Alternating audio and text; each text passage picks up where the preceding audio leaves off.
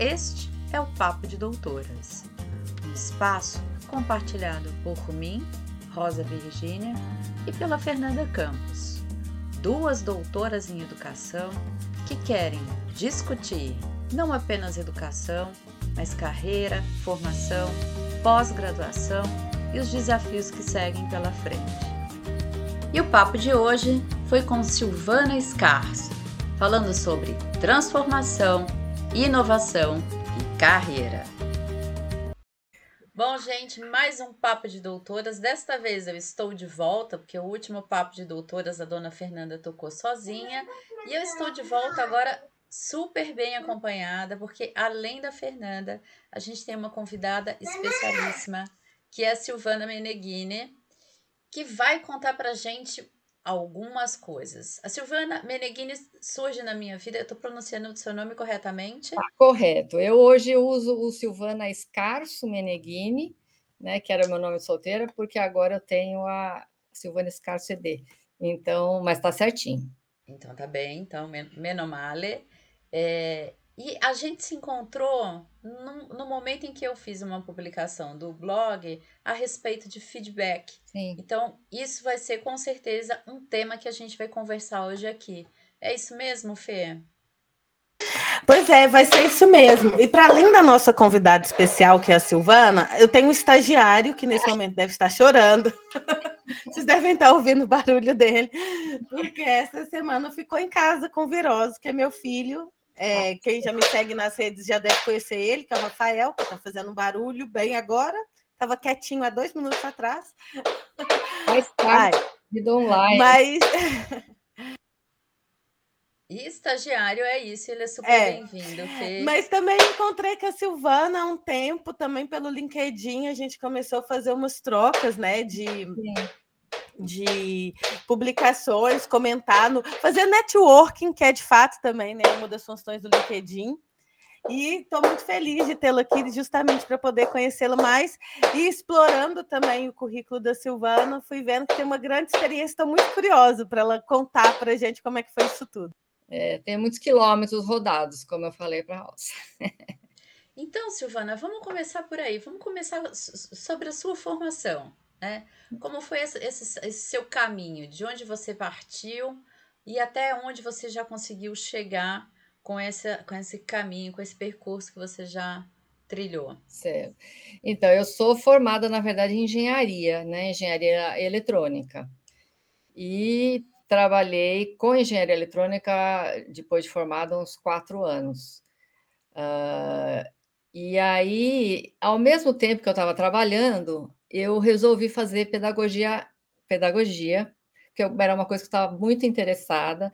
Na verdade, desde que eu entrei, quando eu entrei na faculdade de engenharia, foi que me despertou esse interesse pelo ensino, porque, desculpa aqui sem criticar diretamente, mas é o tradicional de uma universidade, ainda mais uma universidade de exatas, né? Eu achava o ensino, como ensino, aprendizagem, aplicação, péssimo. Então, é, eu falava, gente, não é possível um negócio desse, a gente precisa entender melhor o que está acontecendo, precisa aplicar na realidade, aquilo na minha cabeça era. Então, eu comecei com esse interesse. E aí, lá pelas tantas, depois de formada, eu resolvi fazer vestibular. Entrei na USP, educação, comecei a fazer é, à noite, estudar à noite, é, pedagogia na USP. Fiz isso uns três anos.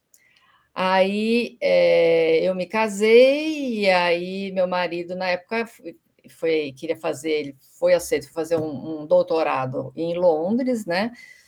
E aí eu fui, né? Deixei emprego, deixei tudo, e eu falei, ó, sabe uma coisa? Eu acho que agora é uma boa oportunidade para eu fazer uma transição de carreira. Uhum. Porque eu, eu, quando eu comecei a fazer pedagogia, eu comecei a amar demais. Eu falei assim, é isso, é, é, realmente é isso que eu quero fazer. E aí eu consegui é, ser aceita no mestrado do King's College lá em Londres, que é da Universidade de Londres, né? Como e, e é, para fazer um mestrado é, em, em, na época se chamava Computers in Education. Imagina, era coisa assim que estava começando. Isso eu estou falando. Quer ver? Eu vou até olhar aqui a data do. Ó, o meu mestrado foi em 1991. Então, gente, são é, é, é, muito tempo, é 30 é anos que já. Foi quando começou realmente essa ideia de, de, de, tecnologia na educação. Então, eu fui aceita para esse mestrado por conta da engenharia, né? Não, e o legal é assim, tecnologia na educação no primeiro mundo, porque para desaguar aqui no Brasil foram quase uma Sim, década depois. Muito tempo. E eu lembro, eu estava falando, pensando isso uh, ontem, que eu não sei se vocês conhecem o trabalho desse Paul Black e Dylan Whelan. Eles escreveram um livro, como é que é? Inside the Black Box. Ele, eles são assim o início da, dessa ideia de avaliação para aprendizagem que tem tudo a ver com feedback. Foi os caras deram aula para mim. Eu falei, gente, é uma coisa fantástica. Esse Dylan William era um, era um aluno do, dele do doutorado na época. Então, assim, foi muito, muito legal, uma experiência muito boa. É, e acho que foi já na época que eu consegui uma bolsa, porque eu tive bolsa da CAPES duas vezes. Aí, tudo bem, fiz o mestrado, é lá é um ano, né? E aí, depois estava lá, né? Falei assim, bom, eu estava estudando sozinha, fazendo minhas coisas. Aí o, o, meu marido, na época, e o meu orientador, é, né, começaram assim, insistir ou estimular, ah, por que não fazer doutorado? Bom, então passou um tempo ali, aí eu fiquei grávida do meu primeiro filho, né? E aí eu grávida já com barrigão ali, com a, application lá para fazer o doutorado, falei para o meu orientador, eu falei assim, olha, acho que esse negócio não vai dar certo. Só que tá, olha, olha, olha a minha situação.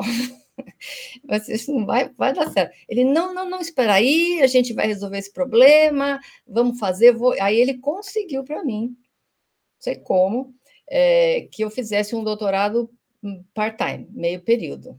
Que bárbaro! Então, foi assim que eu comecei um longo doutorado e depois é, é, eu voltei para o Brasil no meio tempo, né? Fiz a distância, e naquela época a distância significava falar com o orientador pelo telefone.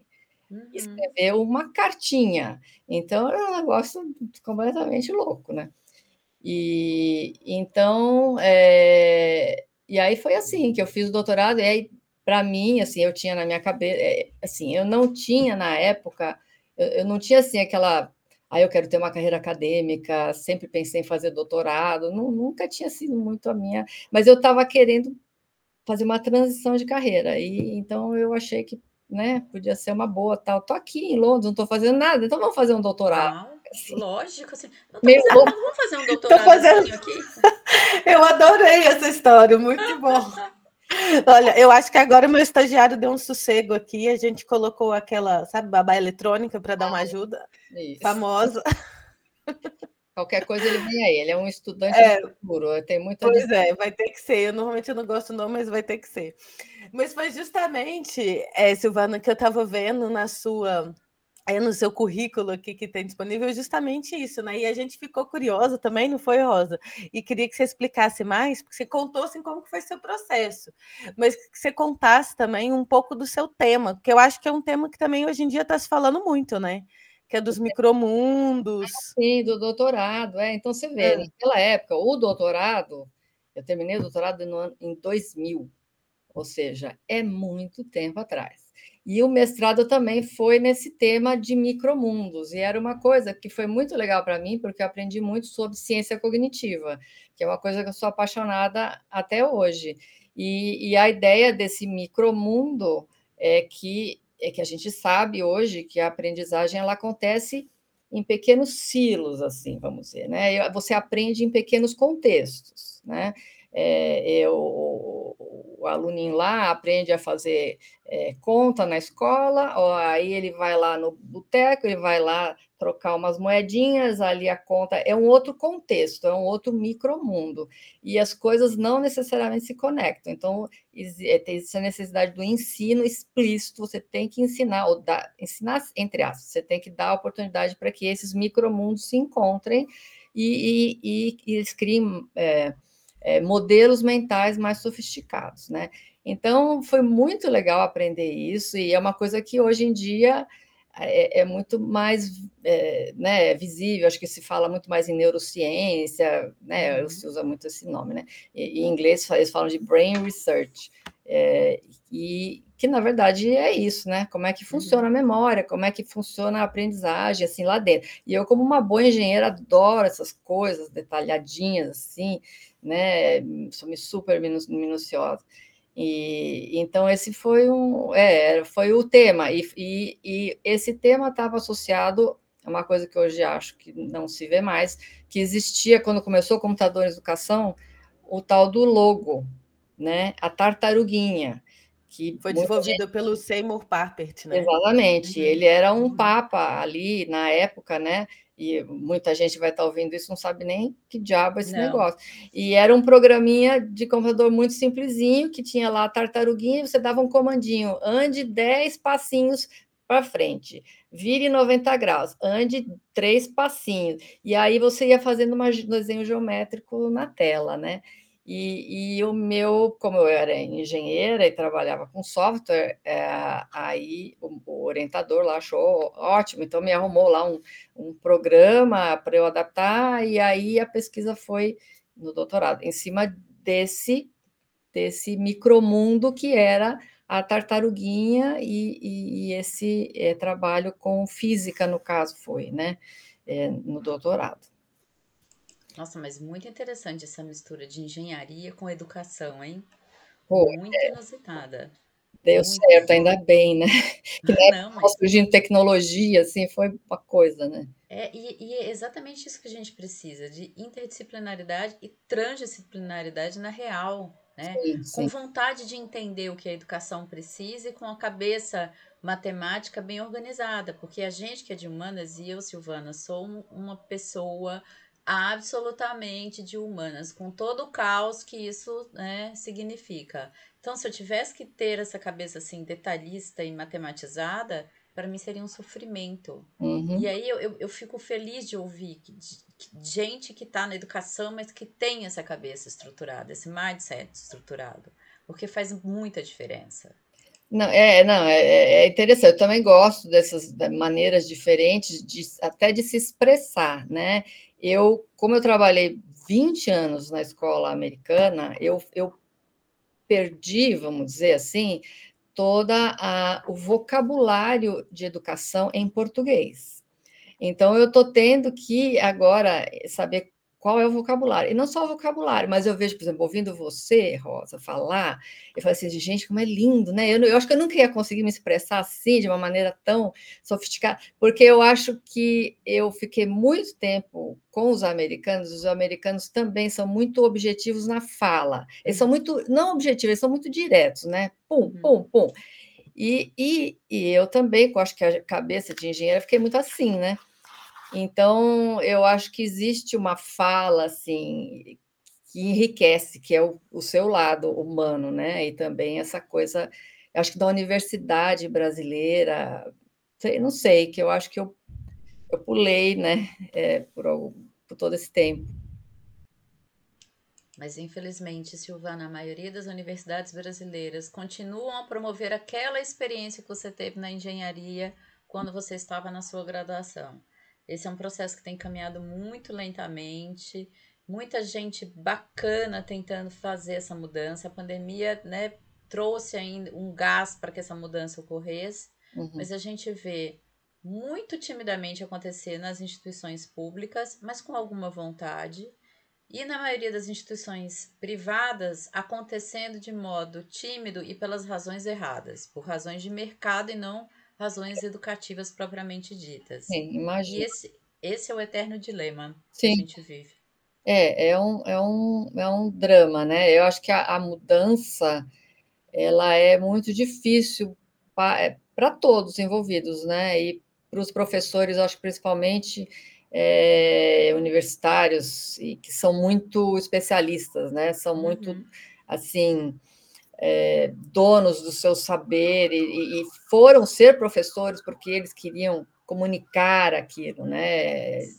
Não trabalhar de um outro jeito. O que se propõe a pedagogia hoje em dia é trabalhar de uma maneira que eu acho que a maioria dos professores, quando começaram a ser professores, não se propunham a esse, eles claro. se propunham a ser o centro, certo? Exatamente. A personalidade de quem decidiu ser professor. Não, não, assim, eu acho que né? É, sempre foi, foi tradicionalmente a gente teve essa experiência, eu acho que claro. é natural, né? E, mas eu vejo que tem professor, até é interessante você mencionar isso de professor universitário, porque eu estou tentando encontrar o meu nicho, né, nesse meu negócio aí de consultoria, mentoria, e por enquanto eu noto que tem muito professor interessado e muito professor universitário. É, eu acho interessante, ou pessoas que têm algum empreendimento, ou coordenadores, ou mentor, pessoas que têm algum cargo ali que talvez precisem fazer alguma transformação, né? Mas é, é eu, eu acho interessante. Então, parece que deve ser pouco, né? Mas existem cabeças que estão começando a querer é, fazer alguma coisa diferente. Até essa semana, uma postagem que eu fiz para experimentar, né, para jogar ali, foi do professor líder que ele pode fazer algumas coisas mesmo que a instituição não faça, né? Mesmo que a instituição uhum. não esteja inovando, ele pode ter algumas coisas que ele pode fazer. É, e deu, deu bastante retorno, assim, no nível que eu estou conseguindo ter, ainda é pequeno, né? Claro, claro. Mas... É, até porque o, a, a no, o nosso lugar de fala é para um público muito direcionado. Sim. Né? É um, é um público é muito, muito restrito. É. Sim, muito setorial. A ideia de escalar, acho que não está embaixo do nosso guarda-chuva. É, escalar, é, exatamente. Eu acho que escalar é difícil, a não ser que entre e na universidade, aí não sei, é uma universidade particular, alguém que esteja criando cursos novos, ou, por exemplo, aí a, a, o INSPER, né? O INSPER criou todo um curso de engenharia ultra né, moderno em pedagogia. A própria GV a minha filha foi a primeira a fazer o curso de economia na GV totalmente aprendizagem por problema. E, aliás, foi uma coisa meio caótica no começo. Mas, assim, eu achei muito legal que eles arriscaram é. Aí você está falando das duas instituições que são vanguarda, né? Em termos de instituição privada, são é. das melhores do Brasil e sempre vanguarda, sempre é. à frente, olhando para frente, né? Sim. Mas o percentual de pessoas que conseguem acessar esse nível de ensino privado no Brasil é muito pequeno. Sim. Né? Sim. Então, assim, gente... é, eu não sei se o que você está querendo falar é de escalar e conseguir chegar na universidade, conseguir né, alcançar um público maior, é, é, é, é bem difícil. Eu imagino que é bem difícil, né? É, para sustentar, porque essas mudanças, pelo que eu. A minha experiência, por exemplo, na escola, graduada, passou por muito, eu passei muito por isso, por, por muita inovação, e é um processo que requer realmente muita persistência, e mesmo professores de alto nível, capacitados ou abertos, ou isso ou aquilo, é, é uma mudança difícil para o professor. Difícil, assim, no sentido de que precisa, precisa acreditar, precisa ver o resultado, precisa ter persistência, precisa continuar, precisa uhum, experimentar. Uhum. Tem um processo ali, né? Uhum, uhum, e, e, mas eu acredito que, por mais que eu também já pensei muito nisso, essa frustração, digamos assim, ai, mas está indo muito devagar, ai, essa coisa não, não, não sabe, não espalha, ai, como pá. Mas ao longo de tantos anos que eu estou trabalhando com isso, eu vejo assim já a diferença que existe no discurso, no interesse, até pela aprendizagem ativa, vai, que é, tem muito a ver com a, a, tecnologia que foi entrando aí. E, então, assim, a gente não, não percebe talvez tanto no dia a dia, mas nesse arco de 30 anos, é, eu, eu, eu vejo bastante mudança. Então, eu acredito assim que a coisa vai devagar, ela, mas a gente vai pressionando. É, pelo menos a minha missão pessoal é tentar continuar a ter algum impacto, né? E, e ajudar as pessoas a entenderem como é que eu posso fazer isso, porque eu acho que muitas vezes é, os indivíduos, os professores ou gestores, ou seja, não, não, não, sabem por onde começar, ou como destrinchar essa coisa aí, fica uma uhum. coisa. E, então. É isso, exatamente isso. É tanto, tanto a gente escalar o nosso negócio, sim, por que não? Quanto ganhar escala também essa proposta que dê mais autonomia para o estudante, para que ele esteja pronto para ser o profissional do século XXI. Sim, né? exatamente. Né? Porque uhum. é, é, essa questão, é aprender para ser cidadão, é aprender para poder ter sua vida plena.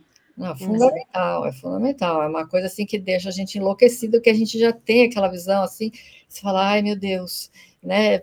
Por que, que ainda, né? Que, que posso fazer, mas a gente se sente um pouco impotente de ter esse impacto que a gente gostaria de ter. Eu tenho essa imagem, o aprendiz tem que ser diferente, é o aluno, é o aprendiz que tem que mudar. É, o professor vai mudar por conta disso, mas a gente quer mudar o aluno, né? Eu quero mudar o aluno. Eu tenho essa visão, parece que você tá, é, é essa a ideia, você tem que mudar a maneira de aprender. E também não é fácil do lado dos alunos. Não. Então, existe também resistência do lado dos alunos com uma metodologia diferente. Eu vi isso acontecer. Uhum. Sim, sim. Escola, e acontece diuturnamente, ainda com a justificativa de que ah, esse professor não quer dar aula.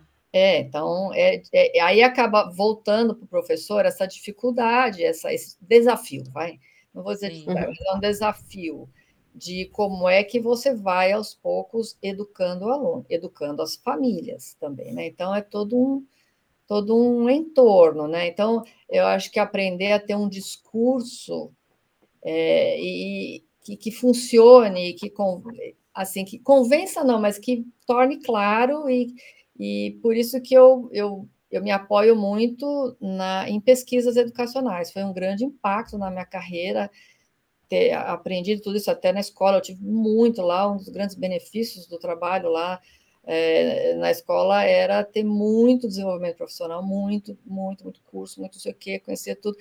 Então, agora a gente vê que hoje em dia a gente tem muito mais resposta. Sim. E antigamente não tinha, e a gente vê ainda, eu acho, que eu não sei como está a universidade, quando eu fiz a pedagogia na USP, era uma coisa ultra teórica, então os grandes pensadores, eu acho bacana, lógico, você tem que conhecer tal. Teve uma discussão aí, quem foi? Foi você mesmo? É, falando sobre E, e ah, só que a gente precisa trazer para o real, para o concreto. Esses caras aí, o Piaget, esse pessoal todo, não ficou ali fazendo pesquisa sobre a sala de aula real, né? Então, é, a gente tem que pôr mais o pé no chão. Acho que o brasileiro, talvez a universidade, não sei como é que está, né? ainda tem um pensamento muito assim filosófico, é, que é legal. Mas não prático. Não. E a gente reproduz um modelo humboldtiano de universidade como se a gente tivesse uma infraestrutura como, sei lá, a universidade alemã, né, um diálogo no nível da universidade alemã, lembrando que quem vai para a universidade são pessoas que passaram pelo percurso de ensino fundamental e ensino médio, e mesmo na, nas escolas particulares, a gente sabe que a gente tem problemas no Brasil o nível de aprendizagem tem sido muito baixo. Sim, então, sim. quando a gente propõe problematização e prática, a ideia é promover o interesse do estudante em aprender, uhum. mais do que qualquer outra coisa. É, é o uso da tecnologia não como fim, mas a tecnologia como um meio para que ele se aproprie e que ele possa tornar a vida dele mais fácil, mais interessante, mais rica em possibilidades. Sim, sim. A tecnologia ela tem, tem uma, uma, longa história também com essa história de tecnologia, e um movimento bem interessante que aconteceu lá na, na, na, graduada, né, onde eu trabalhei, que eu, uma boa parte do tempo que eu trabalhei lá, eu, entrei, eu trabalhava como coordenadora acadêmica de tecnologia. Então, era, e quando começou isso, é, eu, eu era, era é, era muito assim, a tecnologia pela tecnologia, porque no começo era muito assim, né? Aí o aluno precisa aprender blog. É, era uma coisa assim. É, e aí depois foi aos poucos mudando, entrando mais na aprendizagem, até que a escola ela transformou isso. Todos os coordenadores de tecnologia, a gente entrou num novo departamento, departamento de ensino-aprendizagem. Então, eu me tornei, por exemplo, coach de ensino-aprendizagem. A gente fez barato. até curso de coaching cognitivo, etc. É super bacana para fazer coaching dos professores, né? Centrado nos alunos. Então, foi um arco, assim, de, de, de discussão e de mudança, mas você vê que levou muito tempo, uhum. e às vezes eu vejo hoje em dia muita gente com, a, com um discurso muito antigo, que eu falo, gente, mas já falei disso já faz tempo. É, mas a, não está todo mundo ainda na mesma página assim dessa Exato. transformação, né? Dessa necessidade de ser tem que ter. Eu falo muito isso. Eu, eu adoro tecnologia, mas tecnologia tem que ter uma função muito específica, muito assim clara. Tem que ajudar, tem que transformar o aluno, tem que ampliar a aprendizagem, tem que ter outras funções, né? É, não só de embelezar. Então, é toda uma questão complexa. A educação ela vem se tornando cada vez mais complexa. Então, é, essa é uma, é uma, eu acho que a gente tem assim, essa missão ou função de ajudar a destrinchar um pouco, é, como eu penso, assim, destrinchar essa complexidade em termos um pouco mais simples, é, um pouco mais objetivos do que dá para fazer. Ó, isso alcança um resultado, isso tem pesquisa, confia, vai aí. Eu estou pensando desse jeito, eu não sei se vai dar certo, mas é, porque é, são coisas muito complexas e interligadas que existem na educação hoje, né? Sim, completamente. E eu estava vendo aqui também, né, na sua experiência, tanto na escola é, quanto agora, né, e a gente vê a sua dedicação e o seu olhar sempre para a inovação. E eu percebo também, Silvano, e queria que você comentasse um pouco isso. A gente estava, né, nesse momento, você estava falando aí é, da transformação, e dá para ver que você está num, num, período também de transformação pessoal profissional, né? Sim. E queria que você comentasse um pouco isso e para você falasse também sobre esse, esse lugar que você tem ocupado, a sua presença digital no LinkedIn. Eu acho que tem, tem sido bastante interessante a forma que você tem construído a sua identidade no LinkedIn, é, construindo a sua é, para que as pessoas te reconheçam não é, como uma autoridade também na área, porque eu digo assim, das primeiras publicações que eu vi suas a hoje, dá para ver que deu um salto muito grande assim de como se posicionar, identidade visual, bastante coisa mudou aí nesse meio tempo. É, e aí queria que você contasse também um pouco dessa sua transformação e transição é. profissional, é. que envolve também né, a tecnologia, a inovação, e, e contasse um pouco desse novo lugar que você está ocupando enquanto consultora. Não, legal, é, é, é legal ouvir o seu feedback, porque eu não estou lá, né? Eu não estou vendo, então é legal ver quem está olhando, né? É, então, eu, eu saí da escola faz dois anos, né? E eu tinha essa ideia de que eu queria ter uma consultoria. Não foi uma coisa assim, consultoria, mentoria, ter curso online, ter o meu próprio negócio. Não foi uma coisa nova. É, eu, enquanto eu estava trabalhando, eu, eu conheci uma, uma, amiga muitíssimo querida, ficou uma amiga muito próxima, que infelizmente não está entre nós mais, mas é, ela foi trabalhar na graduada, ela ficou um ano lá, mas ela foi contratada porque ela era uma blogueira ultra, hiper popular in the US, né? Ela era uma alemã, morava nos Estados Unidos, e tinha milhares de seguidores e parará. Aí eu falei, gente, que inferno que vai ser isso, essa mulher, né? Aí todo mundo, ai, é ótimo, porque ela vai vir para cá. Eu falei, mas ela é uma pessoa maravilhosa, a gente ficou super amiga e a gente trabalhou junto em muitas coisas. E lá pelas tantas, ela quis criar um negócio, né? Então ela já estava de volta nos Estados Unidos, então ela fez com pessoas que ela conhecia próximo, então era ela, uma outra amiga nos Estados Unidos, uma na Argentina, eu no Brasil e uma na Nova Zelândia. Então, éramos esse grupo aí online que a gente criou um negócio chamava Amplified Education.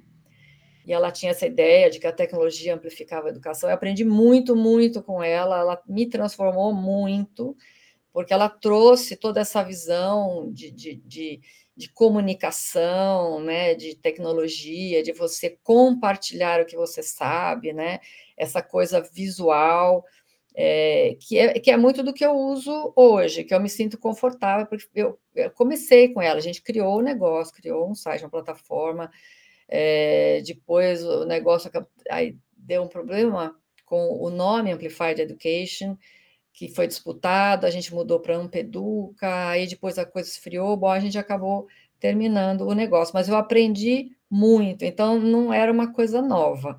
Então eu já sabia, eu aprendi com ela, por exemplo, a mexer no WordPress. Então eu fiz todo o meu site no WordPress sozinha, eu aprendi. Aí eu gosto de fuçar, né? Eu gosto de saber o que eu estou fazendo. Também porque a gente teve um pouco de problema em contratar alguém, fazer o site, a gente não tinha controle. Aí eu falei, sabe uma coisa, eu vou aprender, vou fazer, porque por hora eu não tenho dinheiro para aplicar. Então, eu estou sendo aquela coisa do, do homem, como é que é? Banda, homem banda, né? Que você faz tudo, toca tudo. Então, não foi uma coisa assim da hora, do noite para o dia, que eu, de repente, pluf, né? Eu já tinha essa ideia, já tinha essa experiência.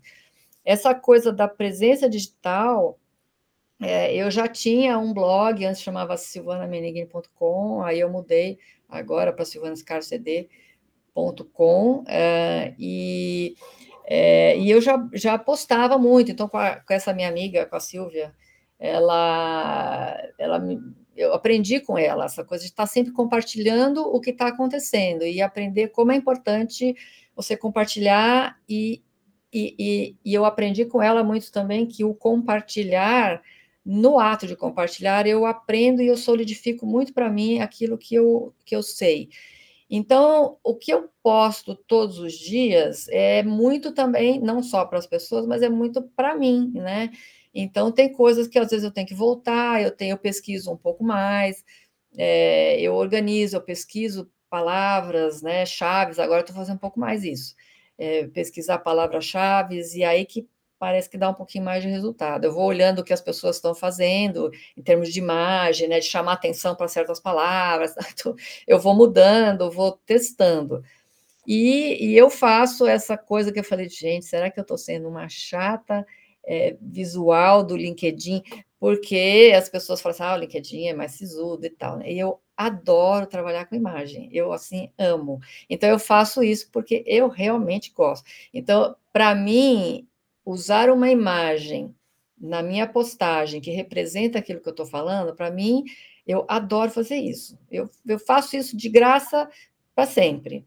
E, então, e, e, é uma coisa que eu tenho aprendido também, né, sobre é, comunicação digital, mídia digital, pessoas que eu sigo que falam que é bom você fazer alguma coisa que você gosta de fazer, né? Senão vai virar um inferno. Então eu faço isso com, com super prazer. Essa, essa, essa coisa visual, eu uso o Canva e o Canva também não estou fazendo propaganda, não estou ganhando nada com isso. Eu pago o Canva para ter, porque é baratinho, para ter né, acesso a toda a biblioteca de imagens, é uma coisa inesgotável, eu não consigo Sim. acreditar. É, assim, é, um, é um parquinho de diversão, para mim é um parquinho de diversão. Não eu... fala, não fala, que eu também sou aqui é Team Canva, a Rosa também está ali balançando a cabeça, que também é. Gente, para quem gosta de imagem, então você põe ali umas palavras-chave e tal, aí aparece todo tipo de coisa. Eu falei, nossa, como esse pessoal pensa em cada coisa e tem uma imagem para isso. E, então é legal, né? Então eu estou usando e estou tentando me adaptar ao que parece que as pessoas reagem um pouco mais e tentando justamente encontrar esse lugar em que eu me expresse de uma forma que atinja aquilo que as pessoas precisem, porque a teoria toda é, é bem complicada. Mas, assim, como é que eu posso tornar isso acessível, né? Uhum. É assim, é complicada de entender, porque, lógico, é todo, né? Mas, assim, para aplicar, é, você pode aplicar uma coisinha pequena, faz essa partinha que você vai ver que é legal. Então, dá Então, eu estou tentando me comunicar dessa maneira. Você consegue fazer uma coisa. Então, eu estou tentando ir, ir no passo a passo. Eu não sei se é o, é o melhor estratégia de negócio, que a Rosa estava falando, né? Como é que a gente tem escala, impacto, e eu estou nesse debate comigo mesma hoje em dia, né? É uma coisa que vou querer escalar ou não? Eu quero fazer uma coisa mais artesanal ali e impactar pessoas é, mais pessoalmente, né? Eu acho que esse é o eterno dilema, assim, tem muita coisa dessa história que é parecidíssima com a fabricante de ideias, né? Porque tudo eu fiz também que eu queria ter a minha cara, a minha marca, fosse coerente com aquilo que eu acredito de educação, não queria terceirizar, faça o marketing sozinha, do jeito que eu acredito e tal. E eu sempre entro nesse embate, Silvana.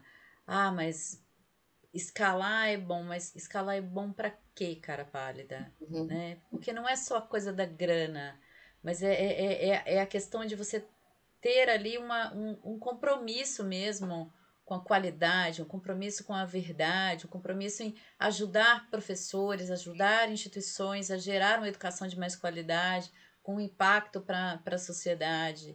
E aí a, a, gente fica nesse nessa berlinda, né?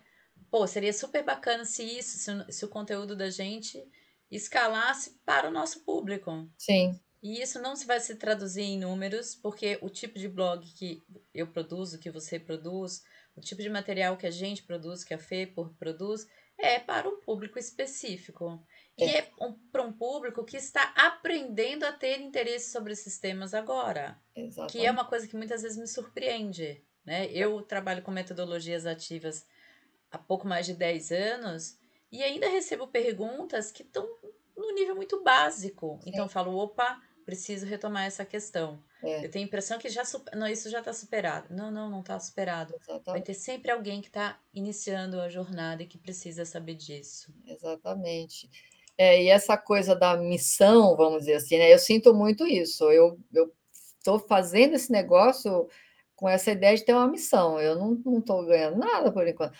Agora, eu, eu tenho, de uma certa maneira, eu estou num lugar privilegiado, vamos dizer, porque eu já eu já tive uma carreira longa, né? Eu já eu eu eu estou numa situação assim financeira que eu posso me permitir, lógico, fica apertado, mas eu posso me permitir demorar mais ou não ganhar tanto, porque eu, eu tenho essa, eu quero que essa seja um projeto de vida para mim, até eu ficar bem velhinha.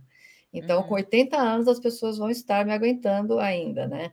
É, então eu quero assim para um projeto de vida mesmo, mas porque eu acho que existe esse dilema, a, a questão financeira até onde você vai, porque eu é, é, também uma pergunta é bom, qual é o público? É um público que já está razoavelmente pronto, já razoavelmente, ou como você falou, alguém que precisa de alguma, de um convencimento lá atrás, para assim, será que eu vou querer fazer isso? Então, eu também fico me perguntando aonde que eu vou querer me colocar para um público talvez mais restrito, mas que já esteja mais pronto, né? Porque é, agora não sei ainda, né? A resposta, mas ainda tem muita coisa para trás, né? Que a gente precisa levar para frente, muita, muita coisa. Mas as coisas andam devagar, a olho nu, mas a gente, elas andam. Então, eu acredito bastante que tem um impacto, sim, que a gente faz de alguma forma. É, eu, eu, concordo com você. Eu já não estou nessa, nessa situação tão privilegiada. Nesse momento, inclusive, a fabricante de ideias continua, porque sim, ela é uma causa para mim, mas eu estou em São Paulo agora para procurar um trabalho, sim. porque a, fabri a, fabricante de ideias ainda não, não me sustenta como eu gostaria. Uhum. E tudo bem com isso, né? É como você falou, é, é, é, ela tem a ver com o meu propósito de vida. Sim. Provavelmente as duas estaremos velhinhas, Silvana, trocando ideias ainda é. a respeito das nossas das nossas coisinhas. É, exatamente. Não, eu, é, eu acho que é um dilema, né, que todo mundo entra, assim. Eu também tenho ficado um pouco mais ausente, já tive uma época que estava muito mais ativa nas redes, né, em termos de publicação, com uma missão, né, criando mesmo uma identidade, mas é isso, uma hora né, os boletos chegam, a gente tem que pagar. E, e aí, a partir do momento também, aí eu percorri outro caminho, né? Porque eu fiz um concurso público e agora estou atuando numa instituição pública e que acaba que a minha prioridade é focada nisso, né? Então, assim, publico, mas não com tanta força, ou não, mas também não deixo de publicar, uhum. porque esse concurso que eu estou é uma coisa que eles chamam de contrato precário que tem validade de três anos, é o máximo. Oi? É um nome ótimo que eles deram. Pois, mas que tem validade de três anos. Eu já venci agora o primeiro, tem mais dois. Mas eu não deixo de publicar e não deixo de né, manter ali minha presença digital justamente por isso, porque eu sei que daqui a um tempo também eu vou ter que voltar a uhum. essa luta, não é? Então, eu acho que eu demorei tanto tempo para começar a me posicionar e agora, né, posicionei, enfim, mas já, já não publico com tanta força, mas também não deixo de publicar, porque eu é. acho que tudo isso é, é importante. E, e antes mesmo de conversar com a Silvana, né, né Rosa, a gente estava conversando sobre isso, e, e escuto também outras pessoas falando sobre, sobre esse tema. É isso, né? A gente acredita, quem está na educação normalmente faz por amor, não é?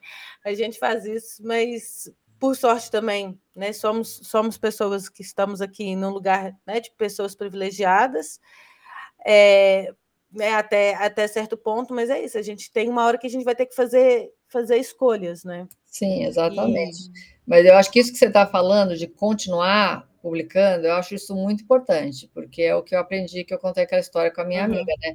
Que me ajudava muito a, a, a, pensar, e foi uma documentação do que eu fiz, ainda mais, eu não sei se é a tua instituição, o que, que é, uma escola, uhum que é. Uhum, a universidade. Uhum. Eu acho que quando a gente está dentro de uma instituição, é, é, é muito bom, porque você está mesmo no chão da fábrica, vamos dizer assim, né? Uhum. Então, você tem os, os, exemplos ali na sua frente, né? Eu tenho coleções de exemplos, eu tirava muita foto, assim, mas eu, eu tenho vídeos e não sei o quê, e é, eu tenho uma coleção de, de, de, muito tempo. Mas eu acho que enquanto você está lá, você compartilhar, essa era era uma coisa que eu fazia muito e eu tenho essa documentação até hoje. E, e eu acho que não deixar esfriar. Você pode, né? É, e, uhum. e, como eu acho que na minha experiência, talvez, né, para você, eu acho que não só o teu trabalho, mas você tem uma outra coisa que é o seu estagiáriozinho aí, né? É. Pois, exato. É, eu, eu, exatamente, não é isso. Eu fiz um doutorado eu tive três filhos no meio do doutorado, é uma coisa completamente louca. E eu queria ter filho, né? Eu queria continuar minha família, e eu acabei tendo gêmeos, né? Então foi um, um boom, assim. E aí e é uma loucura completa, né?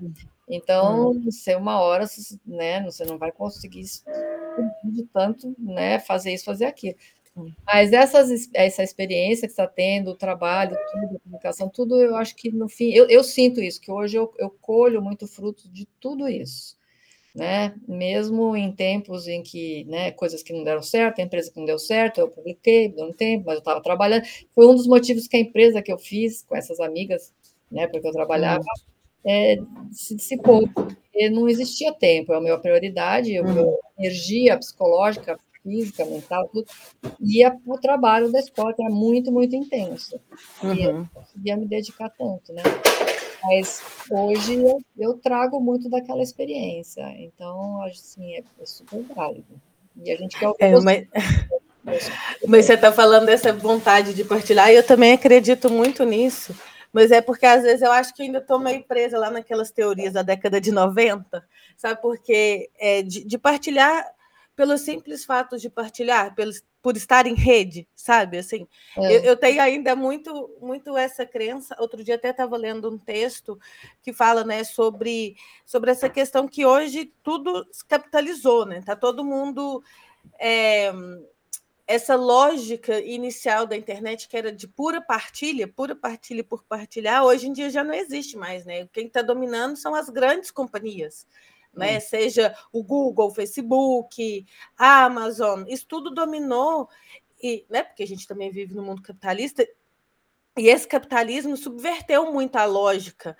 E está todo mundo hoje em dia, eu percebo, às vezes no Instagram, sobretudo, às vezes me irrita um pouco, porque parece que está todo mundo vendendo alguma coisa. Ah, sim. Ah, e, é. Não é? E, e às vezes isso eu falo, gente, mas né, eu, eu, até mudei um pouco a bio, do, porque eu deixo o LinkedIn só para questões profissionais e o Instagram agora eu deixo só para as coisas. Vou mesclando ali profissional e pessoal, mas coloco, coloco isso, olha, gente, partilho por estar em rede, porque acredito nisso. E a gente, na última, no último papo de doutoras, a gente conversou com a professora Edmeia Santos, né, que também é, é uma ativista da, da, da, da cibercultura, enfim, e, e, a gente conversou também um pouco sobre isso, né? E o que ela dizia é, é que ela fazia um diário virtual no próprio Instagram, então ela ia publicando as coisas que ela fazia. Eu sei que o que a Silvana faz tem, tem um propósito diferente, né? Mas sinto isso também, Silvana, que quando vou criar uma publicação, aí eu vou pesquisar, né? para a gente publicar, não é só ali tirar uma foto e fazer uma pose, são três, quatro artigos para ler, juntar imagem, enfim. Exatamente. É um trabalho, exige tempo, né? É uma aprendizagem para a gente. Eu sinto que é uma aprendizagem para claro. mim, uma documentação para mim. Então, Sim. mesmo que não tenha um público, é, o problema eu acho que eu estou seguindo esse pessoal chama Slow Marketing. Como é que é o nome delas? Elas são muito boas, não sei se vocês já viram. Slow Marketing. Não, não sei, deixa eu ver. É, e elas falam, são muito boas, e falam disso, dessa questão de hoje em dia ser a cultura do, do, do quantidade de likes, né, de você bombar, aquela coisa assim, e que você não, você pode ter um negócio, eu estou adorando, porque eu falei, opa, isso é para mim. Você pode ter um negócio sem bombar, né? Ou onde é que é o nicho, onde é que está, onde é que estão as pessoas que vão te interessar e você conversa com aquelas pessoas. Pode não ser muita gente, mas você tem uhum. esse impacto, né? E fora Dando um passinho atrás na conversa da gente também é muito importante e acho que a gente representa é, isso, que é o lugar de fala feminino, né? E aí eu não estou falando daquelas garotas saradas que estão fazendo cirurgias as mais diversas por uma, uma questão estética que é da, da harmonização facial, por exemplo, né? Só para dar um exemplo. Mas de mulheres que são de, de três gerações diferentes, a Fê tem 40, eu vou fazer 50, a Silvana é mais velha do que eu, acho que tem 60. 60. 60. Então são três gerações diferentes que trabalham com educação, que contribuem com, com conteúdo de qualidade e que levam né, um, uma responsabilidade muito grande, que é colocar o feminino num outro lugar do algoritmo. Sim, né? é, exatamente. Com uma outra, né, com um propósito, com a, né, mostrando toda a bagagem, e é um exemplo para quem vem aí, né? Eu acho que a gente sempre pode ser é, a gente acaba impactando. Eu falo dessa amiga da Silvia, ela foi um exemplo muito grande para mim. Ela é, é um salto muito grande na, na, na, minha maneira de ver tudo, foi com o exemplo dela. E então eu acho que a gente, por exemplo, sendo um exemplo, a gente pode não saber, mas eu acho que a gente pode impactar muitas meninas e mulheres, e quando tem coisas interessantes para meninas e mulheres, principalmente na área de ciências, de exatas, eu sempre gosto de comentar e de, de né, pôr um like, alguma coisa, porque é, é, é, bem importante isso, né? Então a gente tem que continuar é, com esse trabalho de formiguinha, porque é um trabalho de formiguinha, mas a gente chega, chega lá, a gente vai pressionando. É isso aí.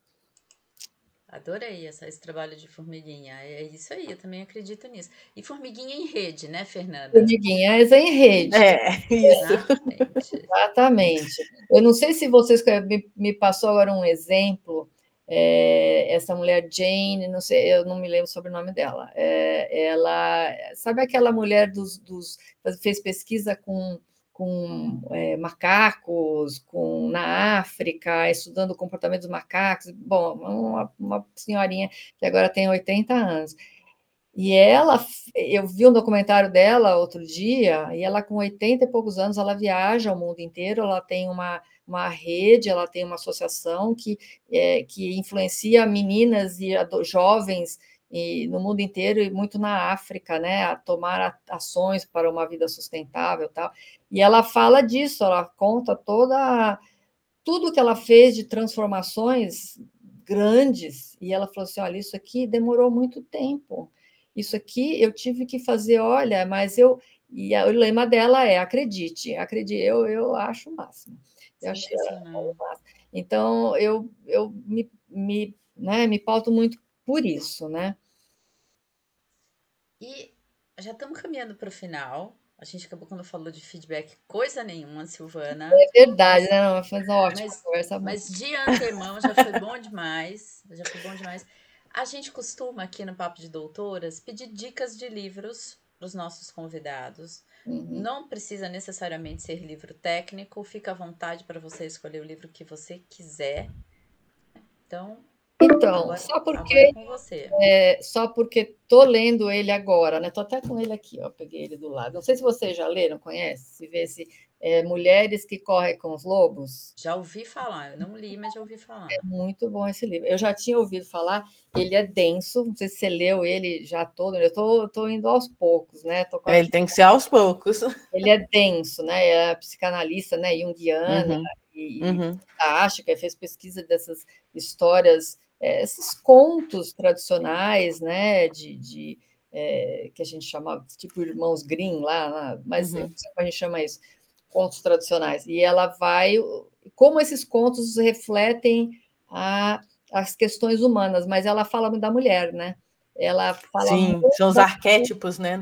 É, muito da questão Adoro. feminina e você vê, você se vê ali na, na energia feminina que existe, como a gente se se bloqueia por toda uma questão social, a energia masculina, e, e, ela teve uma frase que eu achei fantástica, que eu não me esqueço, ela falou assim, que a energia masculina é maravilhosa, a gente adora, né? Só que a energia masculina, ela é como um banquete de chocolate. Depois você precisa passar uma semana comendo arroz frio, porque é aquela coisa assim, né, que, que passa por cima às vezes, não por, por, por conta de que a energia masculina ela é forte, assim, né?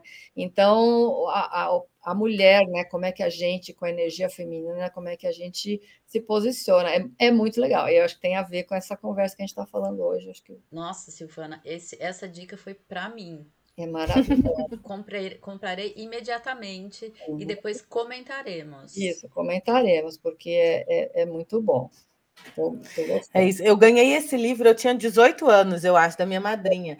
Mas eu, come...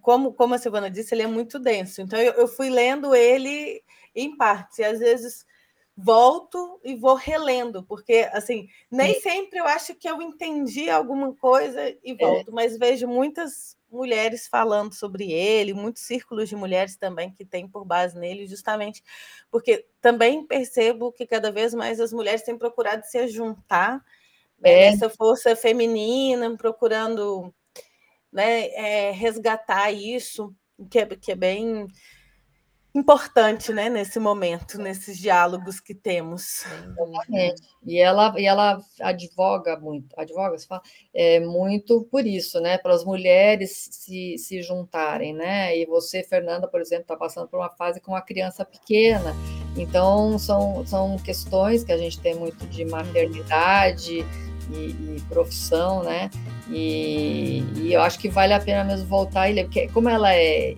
ela tem essa coisa junguiana, né, de, de, arquétipos e uma linguagem simbólica, tudo que ela escreve, mesmo na interpretação dos contos, é muito simbólico, né? A, a, uhum. você tem a impressão que ela está falando com o teu inconsciente, né? Uhum, completamente.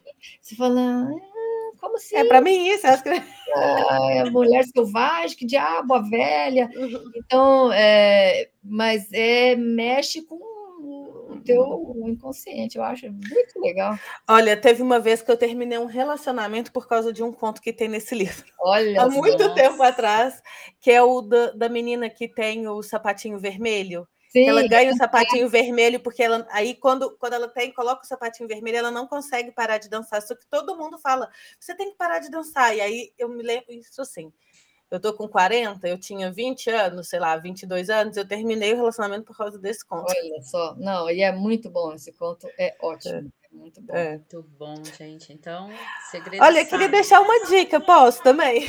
Claro, meu bem, você pode tudo. Não, então, eu queria deixar uma dica de podcast, que vocês sabem, porque eu sou uma viciada em podcast, eu já deixei nas minhas publicações, mas cada vez que eu escuto um episódio desse podcast, eu gosto mais. Que é um podcast da Thais Rock, que eu acho hum. que tem a ver também com, com o que a gente conversou aqui hoje, que é chama De Carona na Carreira. E é, a cada episódio ela convida uma pessoa para poder conversar sobre eh, histórias de empreendedorismo, histórias de carreira. Essa dessa semana ela conversou com uma pessoa que desenvolveu o projeto de como é que é? é suco, suco é, um projeto de suco prensado. Agora esqueci o nome do projeto. Na semana passada ela escreveu, é, conversou com um roteirista de Hollywood, não, né, já conversou com, com a Ingrid Silva, que é bailarina. Assim, vai falando sobre carreira e empreendedorismo cada semana um convidado diferente. Eu gosto muito da forma que ela entrevista as pessoas. Acho que tem a ver também com isso que a gente conversou hoje, né, sobre transição de carreira, sobre posicionamento. É... Eu não sei também da parte dela se tem uma questão de sobre o, o feminino, mas a maioria das, das pessoas que ela entrevista são mulheres. Então, é um podcast que eu tenho gostado muito e que queria deixar aqui de, de dica. Eu adoro podcast também. Eu tomo café da manhã ouvindo podcast todo dia. E as dicas da Fernanda são sempre imperdíveis. É, vou, já anotei aqui até. É, vou lá vou deixar aqui de dica. E você, Rosa, tem dica? Não, hoje é você, menina, sem dica. A dica é não bata o dedo mindinho ah. você estiver. Não segura o Da mão direita, né? É, não faça isso. é, é muito atrapalhado. Muito É, atrapalhado. pequenininhos Meninas, são muito necessários. Ai, sem comentários. Meninas, um beijo enorme. Silvana, muito obrigada pela sua Obrigada, parceria, pela Silvana. sua generosidade. O podcast deve sair, se não hoje, amanhã. Tá? E de Uhum. verdade, de verdade, gente, esse podcast vai ser sem cortes, porque foi tudo perfeito, inclusive a participação do estagiário Rafael. Isso. Nossa, que tava com uma bateção de vassoura aqui aquela hora, mas É, agora já tá É muito importante. Ele é o aluno do século XXI, então É ele é isso. muito importante, parte da nossa conversa aqui. É Sim, sim, sim. Adorei participar, agradeço muito o convite, gostei de conhecer vocês mais de perto. E aí a gente vai continuar com essas conversas e outras situações informais, né? Em outras. Isso. Combinadíssimo. Também A foi um prazer, Silvana, te conhecer, saber mais de você.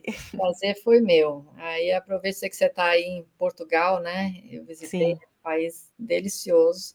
Quem sabe um dia até você é um país legal para morar, né? Dependendo do que, que sei lá, o que, que É. acontece por aqui. A gente não Pois. sabe. É, pois é. É, Mas vem, vem, vem passear também, que eu tô aqui. A gente combina um café. muito bom. Falou, meninas. Um Então, um Tá? beijo. beijo grande. Tchau. Um beijinho. Tchau, tchau. É, tchau.